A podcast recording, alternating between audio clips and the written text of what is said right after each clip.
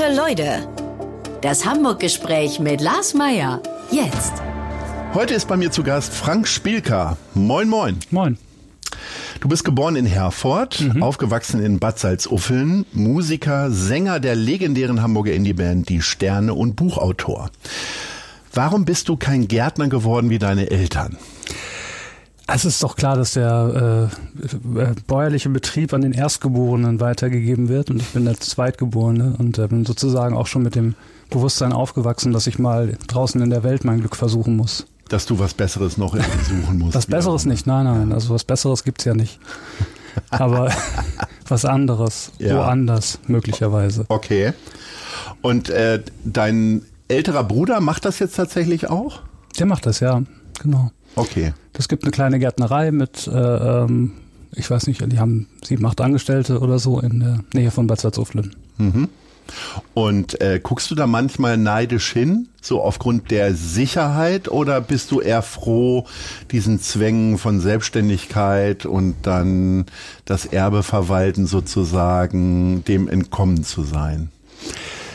Ähm, das, ja, wie gesagt, ich habe da auch nie, ich, nie so in die Richtung gedacht. Also diesen, ja. also so, so ein Betrieb. Ich kann, ich mag irgendwie so verschiedene Lebensentwürfe da gar nicht so miteinander vergleichen, weil ich bin äh, irgendwann mal äh, hatte ich so ein Schlüsselerlebnis, dass ich bei mein, meinen Eltern zu Besuch war und so und äh, das nur vorweg, man ist mit seinem Leben als Künstler, das ist, man hat ja nicht den, den sichere, sicheren Lebensweg äh, gewählt, das ist einem ja klar. Und natürlich so Zufriedenheit mit dem, was man ist oder was man erreicht hat oder wo man gerade steht, ist immer so ein bisschen abhängig davon, wie gerade so die Geschäfte laufen. Manchmal reißt man sich Jahre aus, weil es ein Wahnsinnsstress ist. Und dann wieder äh, äh, hat man auch so diese Hochgefühle, weil man so eine ganz andere Freiheit genießt als vielleicht andere Leute, bei denen das Leben weniger Wellen schlägt. So. Ja. Naja, jedenfalls, also wenn ich war ich da meine, meine Eltern besuchen und äh, äh, war auf dem Markt und habe irgendwie einen Mitschüler von mir gesehen, ähm, der sein ganzes Leben lang offensichtlich da geblieben ist, an, an, auch in so einer, einer Gärtnerei, eines, einer noch kleineren Gärtnerei. Und er stand auf dem Markt in Bad Salzuflen und verkaufte seine kleinen Topfpflanzen und wirkte total glücklich. Und ich habe gedacht, es ist doch scheißegal, wie oder was oder wo. Wichtig ist, dass man nicht irgendwo steht und denkt, was mache ich hier? Ja, auf jeden Fall. Ja. Ähm, hast, ist denn irgendwie ein grüner Daumen übrig geblieben? Hast du irgendeinen Hang zu Blumen oder?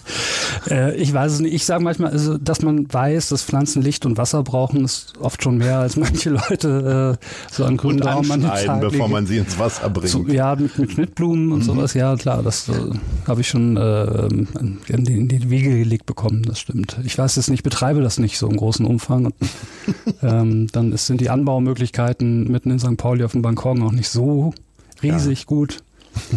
äh, was ich sagen kann, ich habe keinen Hang zum Schrebergarten. Im Unterschied zu vielen Leuten in meinem Umfeld habe ich überhaupt kein, keine Sehnsucht danach. Ja, auch kein Rasenmähen, weil Balkon und so. Ja, ich habe auch keine Sehnsucht nach Rasenmähen. Also ich habe genug Quadratkilometer hinter mir, glaube ich, in äh, Ferienjobs äh, verbrachte Zeit auf äh, irgendwelchen äh, kleinen, kleinen motorisierten Rasenmähern verbracht, dass ich da auch nicht wirklich eine Sehnsucht verspüre. Ja, und dann hat es dich irgendwann nach Hamburg verschlagen und nun lebst du in St. Pauli. Hast du andere Stadtteile auch mal erlebt? Ja, natürlich. Es ist ja nicht so leicht und es war auch vor 30 Jahren nicht leicht, in Hamburg eine Wohnung zu finden, die äh, dann so in einem dieser Stadtteile auch noch ist, die man, die alle so hip finden und wo sie gerne sein wollen.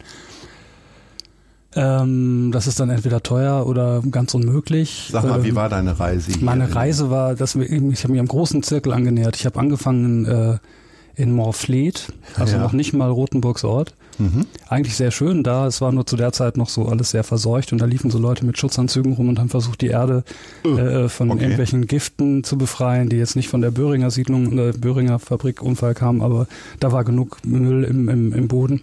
Damals noch, das war jetzt, wir reden jetzt eher Anfang der 90er. Und dann bin ich von dort äh, nach Wilhelmsburg gezogen äh, und dann nach Bahrenfeld und danach in die äh, nach Eimsbüttel so äh, Waterloo-Straße. Also das, da ging es dann schon so Richtung Schanzenviertel. Ja. Jetzt sind wir schon in Hamburg. Jetzt würde ich gerne in unsere Rubrik einsteigen in die ähm, Hamburg-Lieblinge und hätte ein paar Fragen ja. an dich. Was ist dein Lieblings-Hamburger Gericht? Äh, grüner Hering frisch geangelt. Wobei ich nicht weiß, ob das überhaupt ein Hamburger Gericht ist oder ein norddeutsches Gericht. Ich, ich, hätte sonst noch die anzubieten, Rundstück warm. Das Sehr hat mein Schwiegervater immer gemacht und ich fand das so toll. Welches ist dein Lieblingsgeschäft?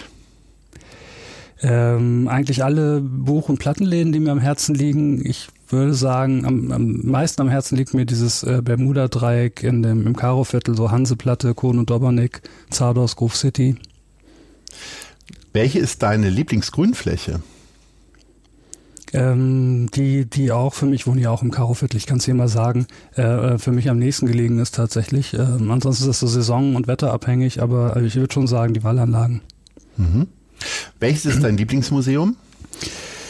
Einerseits die Deichtorhallen, weil ich da am häufigsten hingehe, wenn äh, neue Ausstellungen sind. Und äh, was ich allen äh, Menschen äh, empfehle, die ich irgendwie treffe auf der Straße, ist das Museum für Zusatzstoffe.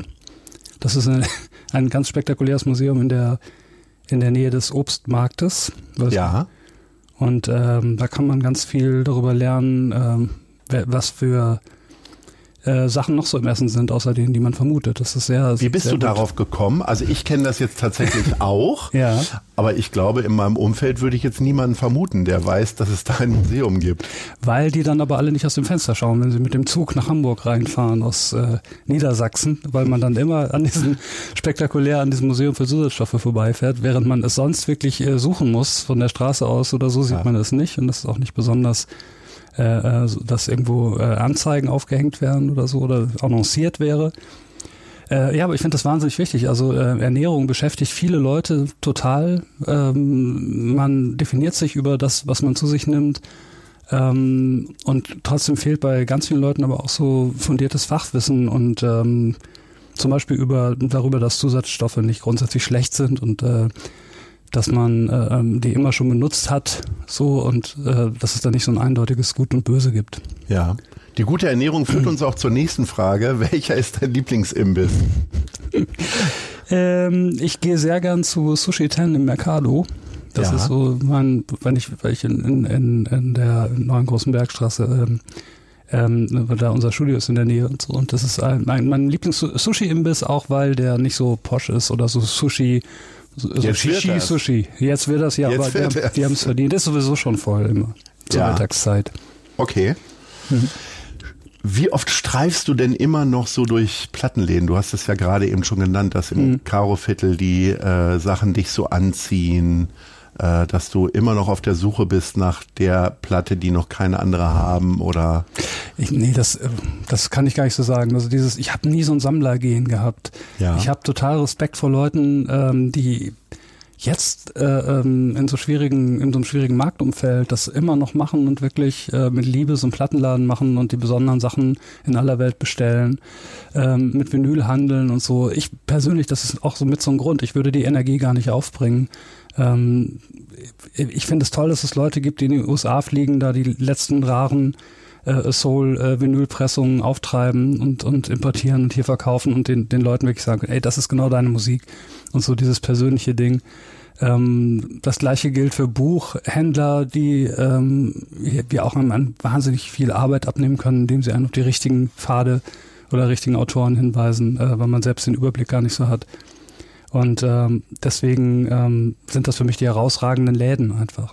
Also dass man dieses Marktumfeld, dass man dass sich alles so geändert hat, das ist eh alles auf einem Klick oder wenn einem irgendwas einfällt, äh, ein, eine, einen Eintrag im, im Netz äh, entfernt, im Prinzip.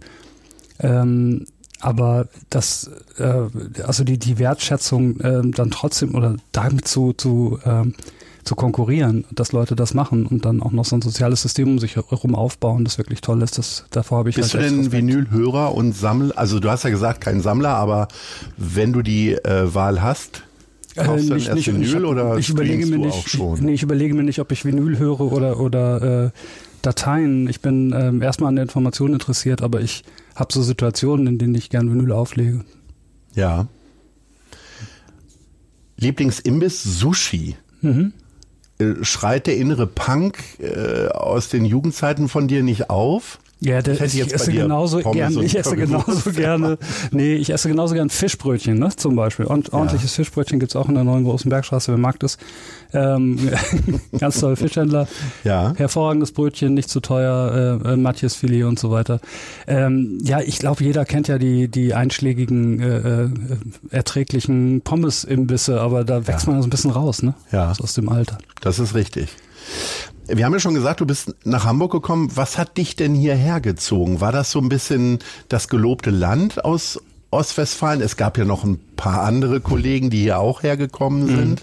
Also ich hatte Hamburg ehrlich gesagt nie auf der Karte mhm. und mich hat es dann von Schaumburg hier trotzdem hergezogen. Wie war das bei dir?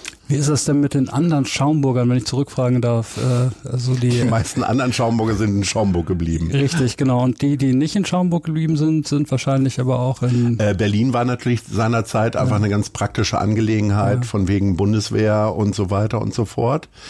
Ähm, und ähm, dann hat auch Köln irgendwie eine große Anziehungskraft gehabt. Mhm. Ich, ich kenne ehrlich gesagt niemanden, der gesagt hat, wir gehen jetzt nach Hannover, die 40 Kilometer. Das war Hannover wurde immer übersprungen. Mhm. Also wenn man es wirklich ernst gemeint hat, dann ist man vielleicht dann doch eher nach Berlin oder Köln gegangen. Also ja, mittlerweile genau. wohnen doch einige Schaumburger, bevor sich jetzt gleich alle melden, es wohnen einige Schaumburger auch mittlerweile in Hamburg. Das äh, deckt sich aber total mit meiner Erfahrung. Das sind natürlich die drei äh, Großstädte um, um dieses Land herum. Und wenn man sich sozusagen da nicht verwirklichen kann, ähm, wenn man im Bereich Kunst und Kultur äh, ambitioniert ist, ist es halt schwierig. Ähm, und dann sind auch diese 300 Kilometer nach Hamburg jetzt nicht wirklich weit. Äh, bei mir war das auch so eine, eine Frage, einfach, wo, wo kann ich mich an der Uni einschreiben, was will ich machen, wo habe ich eine realistische Chance auf so einen Studienplatz. Und ich war dann, letztendlich bin ich in Lüneburg gelandet. Ich habe ja Kulturwissenschaft dann studiert. Mhm. Und in Hamburg aber gewohnt. Und deshalb ging das mit der Musik auch richtig los. Also gut, ich kannte natürlich die ganzen Hamburger, dann äh, äh, Hamburger Musiker durch den diese Kontakte, die ich auch aus meiner Jugend hatte, äh, du hast Bernd Begemann angesprochen, der ein paar Jahre früher in Hamburg war und so weiter. Und das war natürlich auch so ein Türöffner. Also man hatte dann die Kontakte einfach schon. Wären die Sterne auch in einer anderen Stadt möglich gewesen? Also jetzt nicht mit Blasinstrumenten in München oder so, aber äh, war das dann hier auch schon so die richtige Kultur, die genau diese politischen Texte und so weiter braucht? Hm, ja, ich weiß nicht, ob das alles so schon da war und, und wann sich was entwickelt hat. Ähm, ich glaube, ganz wichtig für die Entwicklung, meine persönliche Entwicklung als Künstler und damit auch die äh, Entwicklung der Band war natürlich dieses, dieses Netzwerke bilden, also über diesen Horizont einfach ähm, also diese Träume, die man als Jugendlicher äh, äh, hat, äh, mit Musik Geld zu verdienen, davon zu leben und so weiter, die darüber hinausgehen und äh, ähm, quasi eine künstlerische Vision, äh, einer künstlerischen Vision entsprochen haben. Für mich war, glaube ich, mit der wichtigste Entscheidung in meinem Leben, äh, nicht davon leben zu wollen, sondern zu sagen, ich habe entweder was zu sagen oder nicht und ähm, sich unabhängig zu machen von, von äußeren Angeboten. Und äh, da war natürlich in, in Hamburg äh, zu der Zeit, und das war letztendlich Glück, Glück ein ganz äh, ähm, das Klima einfach sehr gut. Also da waren Leute, die sich gegenseitig gestützt haben und die dieses letztendlich dieses Netzwerk gebildet haben, was man am Ende Hamburger Schule genannt hat. Ja. Wie siehst du denn die politische Lage jetzt in Hamburg vor der Wahl? Also wir sind ja ein paar Wochen äh, vor der Bürgerschaftswahl Fällt dir da was zu ein oder sagst du, naja, so kritisch ist das alles gar nicht und es ist sowieso alles gleich? Kannst, findest du noch durch den ganzen Parteiendschungel? Ähm, oh, große Frage. Ich, was ich gelernt habe, ich mache ja seit einigen Jahren äh, äh so ein bisschen Lobbyarbeit für den VOT, das ist der Verband unabhängiger Tonträgerhersteller und ich habe ähm, da gelernt, dass man als Lobbyist dann nochmal einen ganz anderen Blick auf die Politik hat als, als Privatbürger oder so, weil man halt wirklich mal guckt, welche Positionen vertreten die einzelnen Parteien ähm, und was so, würde sozusagen mir, wenn ich rein rational äh, daran gehen würde, äh, in meiner beruflichen, persönlichen Situation am meisten helfen oder welche Partei ähm, ähm, hat da den Standpunkt, der, der sozusagen meiner Lobbygruppe da am meisten ähm, entgegenkommt und das, das führt dann teilweise wirklich zu überraschenden Ergebnissen.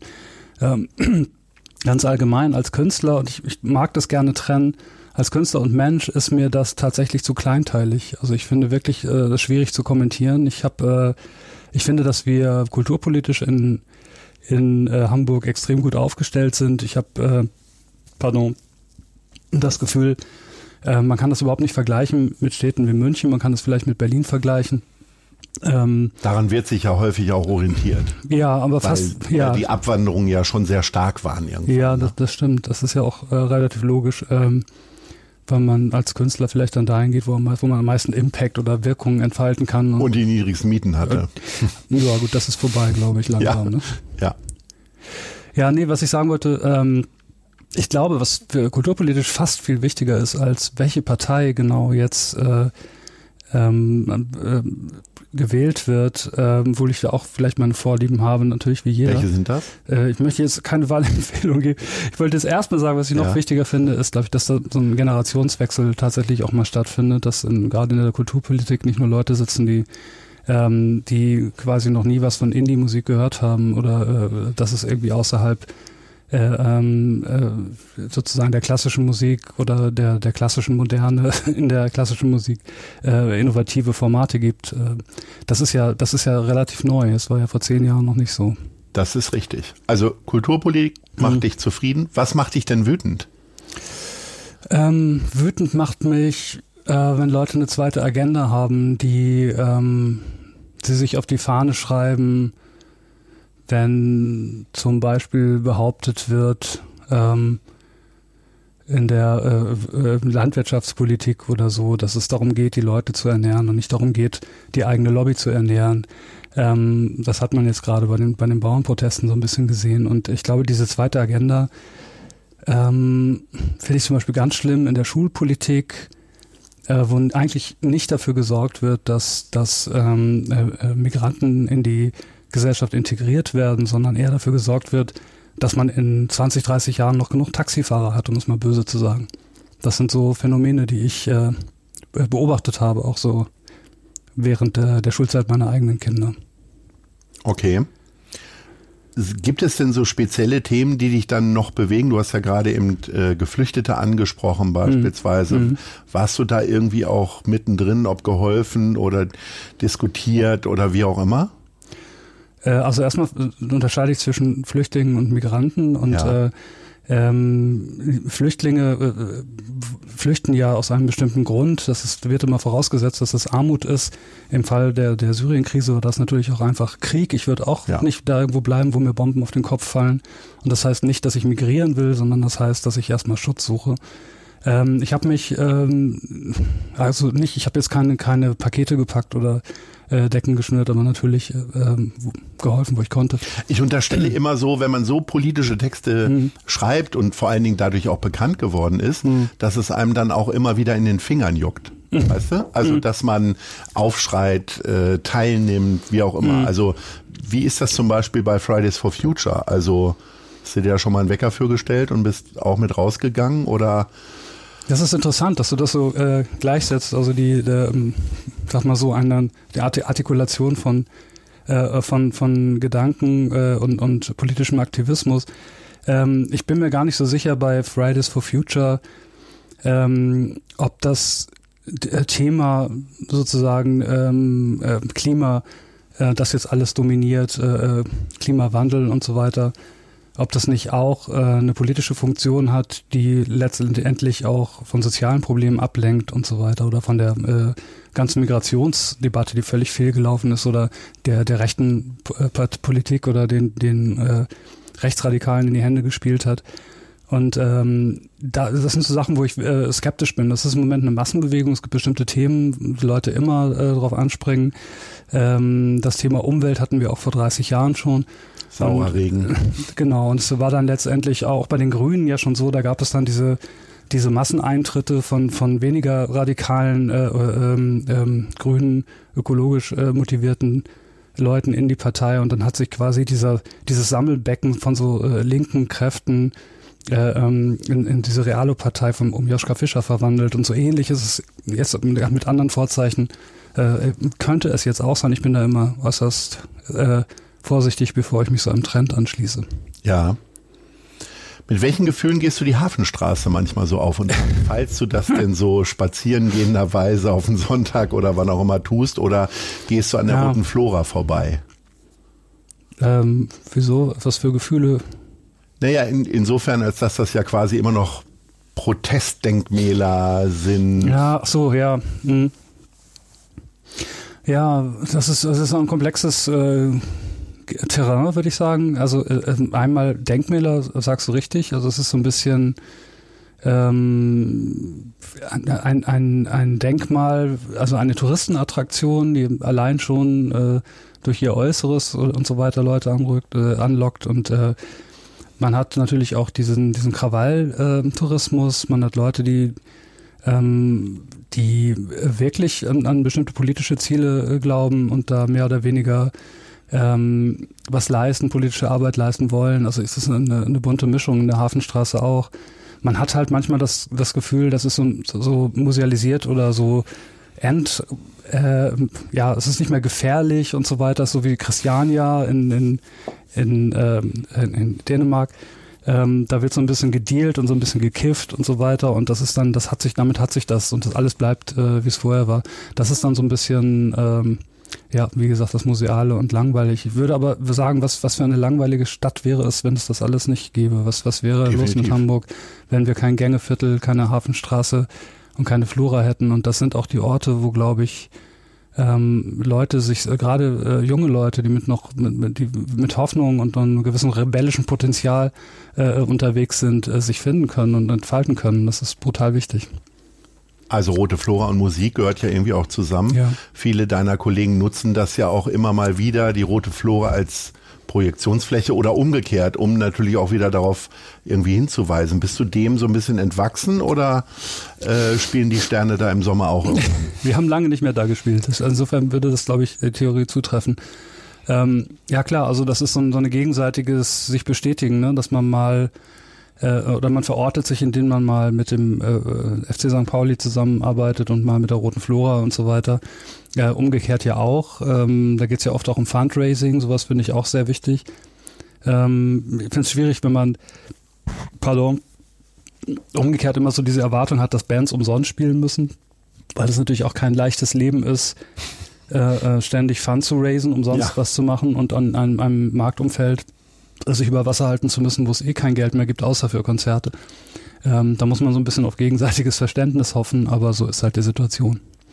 Du hast den FC St. Pauli gerade angesprochen. Mhm. Ähm, du hast mit Fußball eigentlich so überhaupt gar nichts zu tun. Wie, wie kommt das? Weil ich sag mal, da wo du herkommst, Ostwestfalen, mhm. ist ja auch ein reges, rege Tummelei an Fußballvereinen. War das ein bewusster Entschluss oder hast du einfach nie ein Fußballgeschenk bekommen als Kind oder ja genau kannst du das irgendwie in meiner Familie erklären? gab es nur einen Onkel der sich mit Fußball beschäftigt hat ansonsten waren alle so ein bisschen posch unterwegs so auf ja. Äh, Pferdesport und sowas oh. jetzt nicht Tennis Tennis wäre quasi noch schlimmer in meiner Wahrnehmung Polo genau. aber so die Schnittstelle so vom einfachen Bauernhof zum englischen Königshaus war halt so das Pferd ja, ja.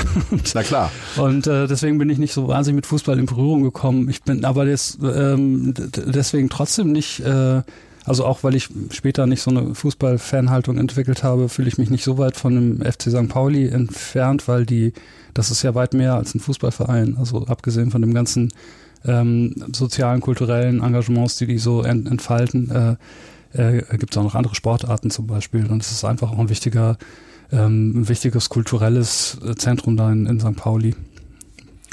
Jetzt sprechen wir immer wieder über St. Pauli. Wie ist das? Gut, du hast natürlich auch Altona gesagt. Also ich habe ja quasi einen ähnlichen Arbeitsweg. Ich pendel halt zwischen Schanze und Altona. Mhm. Und wenn man mich, glaube ich, im Hamburger Osten aussetzen würde, dann äh, wäre ich wahrscheinlich sehr verloren. Gibt es noch äh, Stadtteile in deinem Leben, die irgendwie eine Rolle spielen oder wo, wo du sagst, finde ich auch gut? Ja. Alzerdorf oder was auch immer? Alzerdorf ist möglicherweise im Kommen, ja, wenn da Flächen frei werden, weil das sind ja, glaube ich, nur alte Leute wohnen zurzeit. Ich will nicht, Entschuldigung, liebes Alsterdorf. Ähm, die hören uns eh nicht. Die haben es unterschätzt, äh, der Osten ist unterschätzt. Ähm, Habe ich ähm, sehr viel Zeit früher verbracht, weil wir da mal einen Proberaum hatten. Und äh, ich glaube, also auch Bild steht, so die, also den ganzen Osten, ähm, da gibt es, glaube ich, viel zu entdecken. Das wäre jetzt, wenn ich jetzt neu nach Hamburg käme, wahrscheinlich so äh, neben Wilhelmsburg und so Plätzen, wo noch was geht. Äh, äh, würde ich dort suchen. Äh, ähm, Jetzt warst du schon mal in Wilhelmsburg und ja. bevor es richtig losging, bist du da wieder weggezogen. Ja, genau. Weil da konnte ich nicht drauf warten damals. Das war mir ein bisschen wie mit der Weidenallee hier Ja. um die Ecke der Fabrik. Ich bin da irgendwann weggezogen, da war wirklich totaler Totentanz und das ist ja jetzt auch so ein bisschen ja, Latte Macchiato Strich, das Ja, was das. Schulterblatt mal war. das stimmt. Das wandert, das wandert so, genau. Man kann, kann da nicht oder will nicht unbedingt sein Leben damit zu verbr verbringen, darauf zu warten, dass es losgeht, ne? Genau. Ja. Ja, aber äh, äh, ja, also ich, ich glaube, das ist so ein bisschen Glückssache. Ich halte das ab irgendeinem Punkt auch, wo du gerade sagst, Latte Macchiato Strich, ab irgendeinem Punkt halte ich es auch für falsch, da weiter mitzugehen, weil das einfach so ein, ein Terror wird, äh, was die Preise angeht, was äh, das irgendwo wohnen wollen, sich um die letzten Plätze kloppen angeht, ähm, dass es dann wirklich schlauer ist, sich zu sagen, ey Leute, ich habe da diese andere Ecke, die ist genauso schön, ihr wisst das nur alle nicht. Wie lange wohnst du jetzt schon in der Wohnung, in der du wohnst? Also ich traue mich da ja gar nicht auszuziehen, weil ich immer Ja. denke, boah, ich habe echt tolle Nachbarn. Also Ja. keiner schreit rum, wenn die Musik zu laut ist oder wie Mhm. auch immer. Mhm. Und äh, alleine dieses Anstehen bei Wohnungsbesichtigungen will ich mir eigentlich nie wieder antun. Wie ist das bei Natürlich, das will niemand. Ähm, ich ähm, kann das nicht ausschließen. Also ich bin auch über na, fast 20 Jahre in der, in der Wohnung. Ähm, und man kann dann auch nicht mehr ausziehen, weil die Preise sich drumherum so entwickelt haben, dass dir? man Die zahlst wahrscheinlich 300 Euro Miete oder so, Ja, die wie- normalerweise 1,5 oder so kosten würde. so um, umgerechnet jedenfalls. Aber äh, ich, niemand will auf diesen, diesen Wohnungsmarkt hinaus. Also wenn, dann will man vielleicht äh, eine Wohnung erben oder so reich sein, dass man sich eine kaufen kann, um sich da dem zu entziehen. Aber selbst das ist ja schwierig. Ne? Also wenn das, das das große Problem, was was wir haben oder alle Städte haben, ist natürlich, dass das Wohnraum quasi als Anlageobjekt äh, genutzt wird und äh, ähm, dann hat man als Mieter oder als jemand, der das wirklich nutzen will, als zum Wohnen nutzen will, eben schlechte Karten. Ja. Eine Hymne meiner, ich hätte jetzt fast gesagt Jugend, aber ich war schon in den Zwanzigern, war äh, Was hat dich bloß so ruiniert? Ein Lied, was mich äh, mein Leben lang, ab dem Zeitpunkt zumindest begleitet hat. Ähm, wie war das bei dir? Ist das so das Lied, worauf du am häufigsten angesprochen wirst? Naja, bei mir war das dann vielleicht äh, No Tears for the Creatures of the Night von Tuxedo Moon oder Ja. so. Also ist natürlich nicht meine Hymne, Ja. Äh, aber ich habe das höre ich öfter, dass es so eine Art Generationshymne ist, also dass Leute sich darüber sozusagen, äh, dass, dass sie darüber wissen, dass sie zu einer Generation gehören, wenn sie dieses Song, äh, diesen Song äh, auf einer Party hören und alle dann auf die, die Tanzfläche gehen. Ähm, das ist was ganz Tolles, ähm, was ich nie gedacht hätte, dass es passiert. Ich hatte zwei solche Erlebnisse, die damals auch ähm, ja relativ unmittelbar hintereinander passiert sind. Ähm, ähm, Universal Tellerwäscher äh, war so ähnlich. Ähm, mal so ein Kick raus aus dieser studentischen, äh, speziell Musik, musikinteressierten Szene äh, in, in so eine allgemeine Öffentlichkeit. Und das ist mit, äh, ist mit, mit äh, was hatte ich bloß so ruiniert, auch passiert, auf einem anderen Level dann nochmal. Und hatte, glaube ich, beides damit zu tun, dass es damals diese ähm, äh, überregional operierenden Musiksender gab, also Viva, Viva 2 und MTV, die das dann natürlich nur nachts und so ein paar Mal gespielt haben, aber immerhin. Und das hat dann so, das hat so eine Krieg Wirkung. das System ist auf Viva nie gelaufen, befürchte ich. Ah, wegen aber ich glaube nicht mal wegen des Titels, sondern weil es äh, ähm, einfach zu der Zeit das noch nicht gab. Also es wäre Ja. wirklich 94, es ist Viva an den Start gegangen und die haben dann, ab dem Moment hat MTV auch deutschsprachige Sachen gespielt, weil die so ein Kon Konkurrenzverhältnis hatten. Und wir sind da genau rein in diese, in diese Zeit. Das war einfach auch wirklich Glück. Und Wart dann ihr so ein bisschen dann auch so die Indie-Darlings von Viva? Von, also Viva, ähm, äh, weiß nicht, also Indie-Musik hat dann nicht so eine Rolle gespielt. In Wirklichkeit äh, äh, lief da von morgens bis abends Eurotrash natürlich und Ja, äh. Teenie-Musik. Aber dieses, diese kleine Nische, die wir da hatten, in all diesen Sendern hatten, äh, äh, hat dann schon gereicht. Also das war schon ein Wahnsinns-Impact. Wie gesagt, man kam raus aus dieser äh, äh, musikinteressierten studentischen Szene und ich bin dann eben, damals habe ich noch in Wilhelmsburg ge- gewohnt, mit dem Fahrrad in, in die Stadt reingefahren im Sommer und habe in so einer Arbeiterkneipe ähm, ähm, in, in, Wilhelmsburg oder auf der Vettel habe ich diesen Song gehört und dachte, wie kommt der da hin? So, die waren bestimmt nicht im Pudel oder äh, in einem der Clubs, wo ich so bin und, und oder lesen die Specs oder sowas, sondern das ging wirklich nur über über dieses äh, Massenmedium. Was macht denn dieses Lied heute noch mit dir? Also wenn du es zum 380. Mal wahrscheinlich live spielst oder wenn es dir irgendwo entgegenkommt. Na, ich spiel's, ich spiel's noch gerne. Ich habe kein Problem damit, alte Stücke zu spielen, zu denen ich noch stehen kann. Ich ähm, Gibt es denn einen bekannteren Song, zu dem du nicht mehr so stehst, wo du sagst, boah, hat sich jetzt so Na, es gibt Songs, wo ich denke, das ist jetzt aber echt lange her. Zum, es gibt diesen Song War ist, was war ist, der quasi das so die, noch die die Loslösung von der Familie, von dem Freundeskreis und äh, äh, beschreibt und dieses ja also sehr also sehr so jugendliche Situation, in der ich sehr lange nicht mehr bin. Ja. Und dann denke ich, okay, ist es eigentlich noch okay, zu, das zu singen, wenn man jetzt auf die 50 zugeht und so? Und jenseits der 50 erst recht. ähm, ich finde aber ja, weil das nicht ähm, in, in, in, eine Live-Performance einer Band ist nicht unbedingt ein authentisches Erzählen, sondern äh, vielleicht auch sowas wie ein, ein Inszenieren äh, wie bei einem Theaterstück und dann ist, ist das völlig okay und die Leute lieben diesen Song. Ich habe jetzt auch kein Problem damit, den zu spielen, nur es ist nicht mehr ich so in der Situation. Ja, du hast Theater angesprochen, das wäre mhm. tatsächlich meine nächste Frage gewesen. Ah. Wie groß ist denn deine Lust, sich zu verkleiden? Du, ihr bringt jetzt demnächst, vielleicht für den einen oder anderen ist es jetzt schon draußen, das zwölfte Album raus und mhm. äh, bei zwei Musikvideos zu dem Album ähm, hast du eine Perücke auf und bist äh, quasi verkleidet mhm. sozusagen. Äh, ja. Wie kam es dazu? Dieses Artwork, ja, das ist so eine, äh, ich habe gro großes, äh, es gab große Diskussionen mit, äh, ähm, mit meinem Team, äh, das ist, äh, was dahinter steckt, ist so ein bisschen, dass die ähm, die, äh, dass die, die Rhythmusgruppe gewechselt hat bei den Sternen und mhm. ich quasi das einzige, jetzt das einzige verbliebene Originalmitglied aus den 90ern bin. Und ich habe mit, mit einer Kölner, äh, äh mit zwei Kölnern äh, ähm, dieses Platte, diese Platte aufgenommen und die haben beide große Probleme gehabt äh, mit dieser Perücke, weil das natürlich Karneval-Assoziationen auslöst. Ähm, ich hatte dann so einen englischen Richter eigentlich. Ja, genau, das war eher die Idee, weil es ein paar, paar Songs äh, geht es halt so um die, die weiß nicht, den, die, den Adel ähm, als Bild äh, oder, oder ähm, äh, der Palast äh, kommt vor, der Palast des Lehrers, ein Song. Mhm. Und dann äh, ähm, hat sich das ergeben, also einerseits bin ich eben in dieser auf dem Foto jetzt der einzige das einzige verbliebene Bandmitglied die anderen sind noch nicht auf den Fotos weil wir nicht hingehen wollten sagen und behaupten wollten das ist jetzt die neue Band es gibt zwar sowas wie eine Band aber die ist eher vorläufig das heißt ich bin da alleine und dann wollte ich als äh, wenn ich alleine bin aber nicht einfach ich sein, sondern etwas äh, Abstrakteres als, als der Frank Spilker, der draußen im Schanzenviertel rumläuft. Und da kam, kam immer der, die, die Idee dieser Verkleidung. Und ja. das hat sich so ein bisschen ausgewachsen. Wir haben jetzt sogar zwei Videos gemacht in dem, ähm, mit dieser Kunstfigur. Äh, damit ist es dann aber auch irgendwann gut. Also du hast keine schauspielerischen Ambitionen. Wegen der Perücke. Du hast dich ja schon, nee, Ach, aber du hast ja. dich auch insgesamt schon, hast ja ein Buch mhm. geschrieben, hast mhm. dich immer mal wieder ausprobiert. Es mhm. gibt ja doch einige Musiker, die dann äh, wie die Studio Braungesellen sozusagen dann mhm. auch mal auf die Bühne getrieben haben mhm. und so weiter. Das wäre nie ein Anreiz gewesen? Ähm, ja, ich glaube, Schauspiel und, und äh, Schreiben sind ja noch zwei Paar Schuhe. Ich hab, äh, bin jetzt gerade dabei, ein zweites Hörspiel zu schreiben und ähm, das geht schon auch so ein bisschen in die, in die Richtung. Ähm, mein, äh, also aus meiner persönlichen Biografie heraus habe ich einfach an sowas nie so wirklich gedacht. Also ich habe nie gedacht, ich werde äh, äh, Theaterregisseur oder Filmregisseur äh, oder, oder Autor. Ähm, ich habe erstmal immer nur an Musik gedacht und dass sich das jetzt so ergibt aus der äh, Arbeit als, als, als Musiker finde ich total spannend und ich finde auch super, dass, dass ich das machen kann.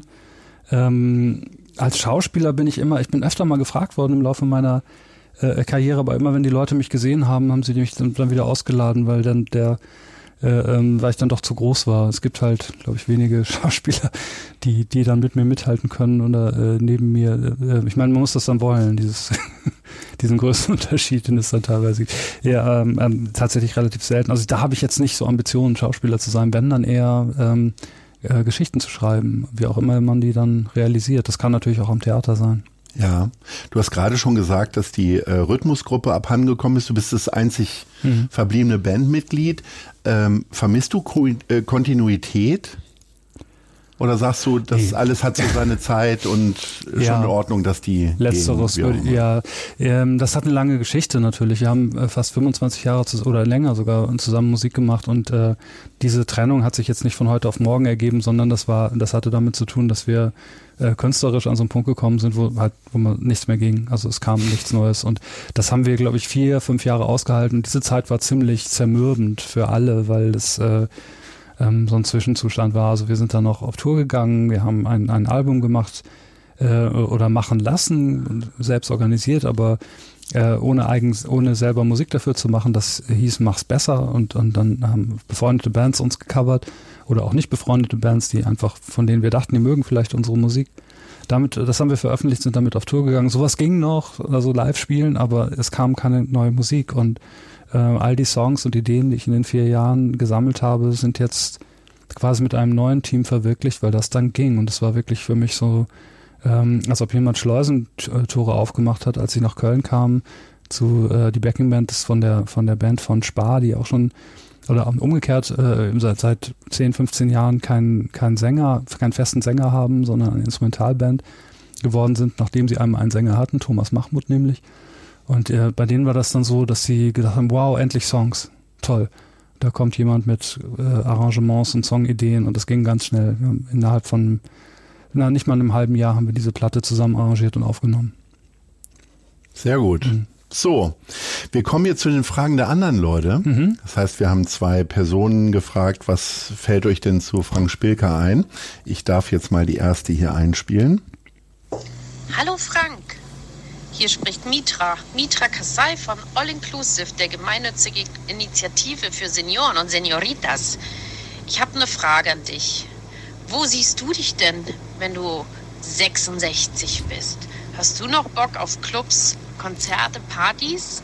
Erzähl uns deine Meinung. Danke, bis bald. Ja.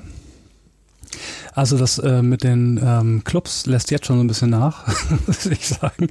Ähm, ich, ich glaube, dass man an, äh, im Laufe des Lebens eine ähm, unterschiedliche Vorlieben entwickelt, aber wenn ein kulturelles Interesse da ist, dann geht das ja nicht einfach weg. Das verlagert, man verlagert das woanders hin, wo man das leisten kann oder möchte.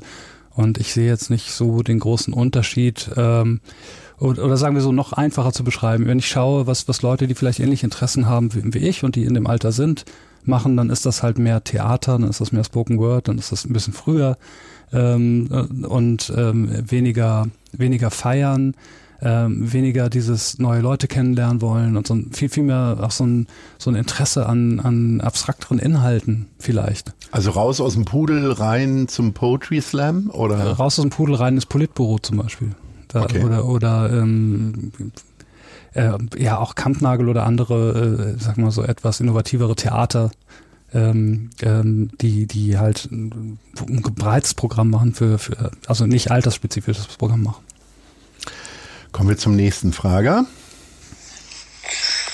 Lieber Frank Spieker, hier spricht Oliver Hollenstein von der Zeit in Hamburg und ich würde gerne mal wissen, was eigentlich der absurdeste Gig war, den du je gespielt hast. Der absurdeste Gig? Ah, da gibt es, glaube ich, einige.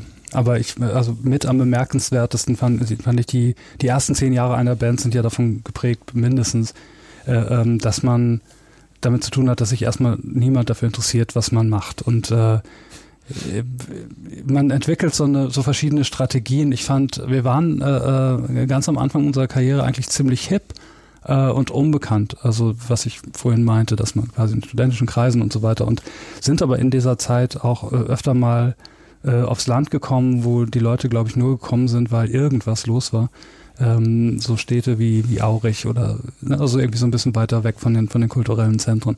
Und mit das, das beste Konzert oder mit, mit der beste Move äh, damals fand ich, dass wir auf der Bühne standen, zwei, drei Stücke gespielt, gespielt haben, gemerkt haben, es interessiert keine Sau, aufgehört haben zu spielen und angefangen haben, mit den Leuten Bier zu trinken und äh, zu reden und gemerkt haben, die waren so, wow, endlich interessiert sich mal einer für uns. Und äh, ich fand das, das war total erhellender Moment. Äh, äh ich auch so für meinen mein Also ihr seid dann Schaffen. drei Spiele gespielt, seid von der Bühne runtergegangen, ja. haben gesagt so. Ja, weil haben wir haben vor allem, für die Band. Ja, für an, nee, also für, für die für die Zuschauer. Es waren nur höchstens ja. vier Zuschauer. Äh, ähm, äh, zu schauen, was interessiert die Leute eigentlich und nicht einfach mit einer Message, die man sich ausgedacht hat, auf die Leute zuzugehen. So. Ähm, was war denn das kleinste Konzert, was ihr mal durchgespielt habt? Ich habe Helge Schneider, da war er noch nicht richtig bekannt, im äh, Bad in Hannover mhm. mit elf Leuten gesehen. Da mhm. stand dann für drei, vier Jahre auch in jeder Pressemitteilung äh, drin. Er trat damals vor elf Leuten auf. Was, was wäre es bei euch? Was ist euer Bad auf gewesen? Klein heißt ja nicht, nicht, nicht legendär, sondern ja, ja. im Gegenteil. Ne? Mhm. Ähm, solche Konzerte gab es viel. Zum, zum, Beispiel waren wir in der, in, mit dem ersten Album in Essen äh, in, in Mülheim genauer gesagt, haben wir das aufgenommen, haben in Essen gewohnt. Und da gab es einen Club, der hieß Rote Liebe. Das war damals ganz klein, da waren glaube ich auch nur 10, 20 Leute, aber ähm, da waren die coolsten DJs. Hans Niesmann zum Beispiel war auch immer da und also diese Generation. Und, und auch äh, zwischendurch Bands. Und das war natürlich entsprechend, glaube ich, auch dann im Nachhinein äh, legendär für die äh, Region, aber auch für uns. Wir haben gespielt im ähm, in Hamburg zum Beispiel in der ähm, im Tempelhof oben ähm, und das waren dann so die Konzerte, glaube ich, wo, über die man spricht, äh, äh, zu einem Zeitpunkt, wo schon alle wussten, so, das ist jetzt irgendwie eine, die hippe neue Band oder keine Ahnung. Also das interessiert viele Leute und dann kam man da nicht rein. So, das ist ja halt immer so das Tolle. Also dann ist es gepackt und zwei Verstärker, keine Anlage, ähm, total trashiger Sound, alle wollen das sehen und nur die Hälfte oder nur, nur ein Achtel kommt rein. Ähm, wir haben gespielt, das ungefähr nach demselben Modell in im äh, King Georg in Köln. Das ist auch ein legendärer, äh, legendäres Konzert. Äh, das haben wir zweimal gemacht in Abstand von zehn Jahren. Äh, auch ein ganz kleiner Laden, nicht viel größer als äh, der Tempelhof früher oder das Lemitz, jetzt immer so zum Vergleich. Also wirklich nur so eine Bar ja. mit Tresen, guten Leuten. Okay. Ihr spielt am 15.03. im Übel und Gefährlich. Mhm. Gäbe es nochmal eine Location, wie man zu Neudeutsch sagt, hier in Hamburg, die dich total reizen würde? Also nach allen Möglichkeiten. So groß wie Barclaycard Arena oder doch lieber im Logo oder was auch immer. Was wäre das so spontan? Hm, also ich, wenn man das jetzt so 30 Jahre macht wie ich, dann interessiert einen, glaube ich, die, die, die kleine schwarze Kiste nicht so. Also alles, was irgendwie, was klar, also die, die Riesenhalle natürlich, weil wir da nie waren, äh, außer mal im Vorprogramm von Bob Dylan, glaube ich, und, und äh, Neil Young. Ähm, wo sich dann keiner für die Vorbands interessiert hat, äh, kommt man ja nicht da, dazu, dass man irgendwie vor 20.000 Leuten spielt. Und natürlich wäre das äh, eine Erfahrung, die ich gerne nochmal machen würde. Ich habe auch vergessen, dass wir bei Rock am Ring mal auf der Hauptbühne gespielt haben in den 90ern. Ähm, aber was ich wirklich, also was man dann selber als was Besonderes findet, ist einfach so eine Bootsfahrt mit der Hedi oder sowas. Also diese kleinen, also Events, die man, die man macht, um ja für sich oder vielleicht auch für Journalisten oder so ein besonderes Ereignis zu schaffen. Das ist äh, das Tollste. Oder für mich, ich habe im, im Wohl oder Übel gespielt vor ein paar Wochen. Äh, Quatsch, das ist schon wieder ein Jahr her. Ähm, eigentlich nur in Vorbereitung auf ein Solokonzert in Wien, das ich machen wollte. Und ich dachte, ich will, ich will eine Probe machen vor Menschen. Äh, und ich spiele nicht so oft Solo mit Akustikgitarre. Ich habe dann die Einladung angenommen, mich da hingesetzt und das war eines der schönsten Konzerte, weil das so, wenn man direkten Kontakt hatte, ne? also das direkte Feedback und nur in, in den Augen der Leuten gesehen hat, ob sie gerade folgen oder nicht oder was, was abgeht. Und ähm, für mich ist es so, dass ich immer noch gerne lerne und je unterschiedlicher die Situationen sind, desto besser. Ja, äh, du hast gerade angesprochen, dass ihr selber Vorband seid und nicht beachtet gewesen seid. Mhm. Ich habe früher mir jede Vorband reingezogen und das mhm. ist bei mir so eine Altersentwicklung. Also mhm. mich treibt es immer noch nicht in ein Theater, mhm. aber äh, ich lasse die Vorbands aus. Wie ist das bei dir? Tut mir leid an alle Vorbands. Mhm. Nee, ähm, also ich bin ja, ich weiß, keine, keine Ahnung, also ich, ich bin eigentlich, das, das Problem ist so ein bisschen die, dass man ungeduldiger wird, ne? dass man weniger, äh, ähm, weniger oft Lust hat, was zu sehen, was einen nicht interessiert oder nicht, nicht wirklich äh, kriegt und ähm, dann gibt man den Sachen auch nicht mehr genug Zeit. Aber im Grunde äh, sollte man sich da bemühen, die Dosis möglichst hoch zu halten, also möglichst viele Vorbands sich noch anzugucken, auch wenn man weiß, dass nur ein Prozent von denen wirklich durchstarten in der persönlichen Plattensammlung oder wirklich wichtig für einen werden. Aber dann ist man dabei gewesen. Genau, und dann, äh, das sind die wirklich großen Erlebnisse, die man hat. Was wäre denn jetzt so deine aktuelle Lieblingsband? Also eher weg von den Klassikern, so auch als Musiktipp gemeint. Ach so, ähm, ja, ich, ich, ich mag zum Beispiel Car Seat Headrest, ich mag die Dirty Projectors, ähm, auch alles nicht so wahnsinnig neu und so unbekannte Sachen. Äh, aber ich entdecke immer so äh, Bands, äh, ähm, keine Ahnung, das kann ich sagen, dass ich das entdecke. Ich, wer hat Courtney Barnett entdeckt oder so? Ähm, auf jeden Fall Sachen, die mich entfernt an was erinnern, was ich auch in den, in den 80ern vielleicht mal so ähnlich gehört habe und, und da merke, es ist nicht tot zu kriegen, wenn talentierte Leute äh, das Heft in die Hand nehmen. So. Eine Frage, die man in den spätestens in den 90ern immer wieder diskutiert hat, weil du sagst, tot zu kriegen, hm. ist Punk tot? Ähm, Punk ist ganz schnell, glaube ich, tot, äh, immer schon gewesen, weil äh, Punk, wenn man es als das Gegenteil von Kommerz definiert, äh, dann eine ganz kurze Halbwertszeit haben kann. Wenn ähm, die Geste kommerzialisiert wird, egal welche es ist, dann ist sie nicht mehr Punk, sondern äh, eine, eine, eine Geste. Ähm, ich finde das ein ganz schwieriges Terrain, weil es hat auch viel damit zu tun, was man sich jetzt darunter vorstellt unter Punk. Aber für mich ist äh, das Entscheidende halt. Das, das ist ja so ein bisschen vor allen Dingen auch ähnlich wie beim FC St. Pauli mehr politische Haltung als gute Musik häufig gewesen. Nein, im Gegenteil. Das, würde ich überhaupt nicht sagen. Es ist total wichtig. Punk ist out of the box denken. Es äh, ist ähm, zu sprengen, so ähnlich wie Dada oder so äh, herkömmliche Denkmuster äh, zu transzendieren und zu was Neuem zu kommen. Und das ist als Prinzip unglaublich wichtig in der Kunst. Also äh, fast noch wichtiger als ein Image zu haben oder eine Marke zu sein. Also deutlich wichtiger sogar. Ja.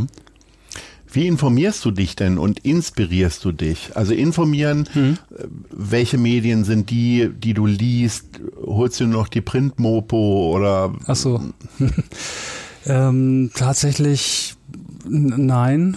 Also äh, jetzt sehr viel selten auf jeden Fall Printmagazine und so. Es liegt am Niedergang der Mopo. Ich bin absolut schuld am, am Untergang von Print allgemein. Ich, ähm, weil ich im äh, fünften Stock oder so wohne. Ich gehe nicht morgens runter, um die Tageszeiten zu kaufen. Sorry, Leute. Es ist einfach nicht mehr zeitgemäß. Äh, äh, natürlich informiere ich mich über elektronische Medien und wenn du jetzt Musik ansprichst oder wenn wir davon ausgehen, total wichtig für mich ist äh, BBC Six. Da arbeiten alle Leute, die, die ich quasi als meine Generation äh, äh betrachte ähm, und, und die, die einen äh, hervorragenden äh, Musikgeschmack haben, wie Giles Peterson zum Beispiel oder ähm, Lauren Laverne und, und wer da alles ist, ähm, der ähm, ähm, äh, Sirius Matthews zum Beispiel, das höre ich leider relativ selten, das ist immer Mond, äh, sonntags morgens. Aber also ein wahnsinniges, äh, ähm, hochqualifiziertes Personal, das einem wirklich ständig neue Musik äh, ähm, und Sachen, von denen man noch nie gehört hat, gerade Giles Peterson, das ist unglaublich ähm, spezialisiertes Radioprogramm halt für so für so Nerds wie, wie, wie mich, glaube ich, oder auch für meine Altersgruppe. Ähm, dann gibt es noch äh, KCRW und äh, ich möchte auch nicht alle guten Journalisten und Musiksender in Deutschland unterschlagen, die gibt's natürlich auch, aber ich habe da so meine zwei Lieblinge und äh, ja, mit Print und, und ähm, äh, Büchern und so weiter sieht es ähnlich aus. Man hat so seine äh, Leute, auf die man sich äh, verlässt, die gute Empfehlungen geben. Das ist ja, Welches Buch ich, liegt bei dir auf dem Nachtschrank gerade sozusagen als Symbol der Neuentdeckung? Da, was, ich weiß gar nicht, was ich habe so viel zu tun gerade, dass ich nicht zum Lesen komme.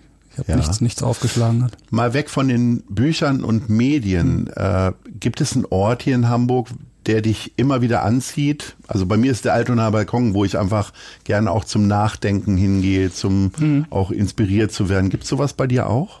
Ich habe ja eben in der Schnellfragerunde gesagt, die Wallanlagen und so, das ist halt für mich der nächste erreichbare Ort. Ähm, tatsächlich äh, etliche, also je nach Bedürfnis. Ähm, ich finde zum Beispiel auch total klasse, mit äh, äh, die Alster zu nutzen, um, äh, wenn man keine Zeit hat, wirklich wegzufahren, einfach so in die Mitte des Sees und äh, man hat so ein anderes Zeitgefühl. Das macht das Wasser irgendwie sehr so magisch. Äh, wenn das nicht so wäre, gäbe es den See auch nicht. Irre, irre Platzverschwendung in der Stadt. wo es sowieso schon so viel Von Wasser alles gibt. Bauen so. könnte. Altonaer Balkon auch. Es ist, kommt immer darauf an, wo man ist. Es ist genau so ein Ort, wo man auch wirklich so einmal durchatmet ne? und der, der ganz äh, gut erreichbar ist. Ja. ja. Wir sind schon wieder fast am Ende so? unseres Gesprächs. Es waren doch gerade erst fünf Minuten. Ja, du. Aber fünf ist die richtige, ist das richtige Stichwort. ich würde gerne zum einen von dir wissen, äh, wo siehst du Hamburg in fünf Jahren? Oh, ich äh, hoffe, ähm, dass sich ja dieser Wohnungsmarkt mal entspannt. Ähm, ich glaube, dass, dass äh, Hamburg da politisch einiges tut und äh, kann nur hoffen, dass das noch mehr wird, ähm, weil sonst die Stadt, äh, also oder die Preise für alles, weil sich das ja auf alle Dienstleistungen und so weiter niederschlägt, ähm, also jegliche ähm, jegliche Freiheit oder jegliche, äh, jegliche Vielfalt auch und, äh, immer mehr äh, unmöglich machen. So, damit, wenn man dann nur solche Orte wie das Gängeviertel hat oder so, die so ein bisschen beschützt sind, ähm, dann ist es auch recht eng gefasst das fiel jetzt gar nicht, das Gängeviertel. Ich dachte, wir würden, viel, wir würden ah. viel mehr darüber sprechen. Hast du einmal gesagt? Ja, ich habe im Zusammenhang mit Flora und, und ah, ja, ja, genau. das Gängeviertel okay, genannt. Ja. Das Gängeviertel. Da hätte ich gerne länger mit dir drüber gesprochen. Mhm. Kommst du aber nächstes Jahr nochmal. Ähm, aber sag mir mal vorher noch, was äh, mit den Sternen in fünf Jahren ist. Ich bin jetzt erstmal froh, wenn ich dieses Jahr, nein, nicht rumkriege. Ich, ich freue mich total, dass, dass da endlich so, eine, so ein Damm gebrochen ist, dass es äh, wieder losgeht Und ähm, ich, äh, tatsächlich, ich denke nicht so weit. Ich habe aber auch noch nie so weit gedacht. Ich glaube, so wie sich das im Moment anfühlt, sind wir dann auch drei oder vier Alben weiter. Aber das ist natürlich stark übertrieben. Vielleicht sind wir zwei Alben weiter. Frank Spielker, ich nehme dich beim Wort. Recht herzlichen Dank. Es war wunder, wunderbar. Wir sehen und hören uns. Dich, du bist zu sehen am 15.03. im Übel und Gefährlich. Ja. Vielen Dank. Danke für die Einladung. Das war Gute Leute. Von der Gute Leute Fabrik, Szene Hamburg und 917 XFM. Und die nächste Ausgabe gibt es natürlich auch wieder hier bei 917 XFM, Hamburgs Musiksender.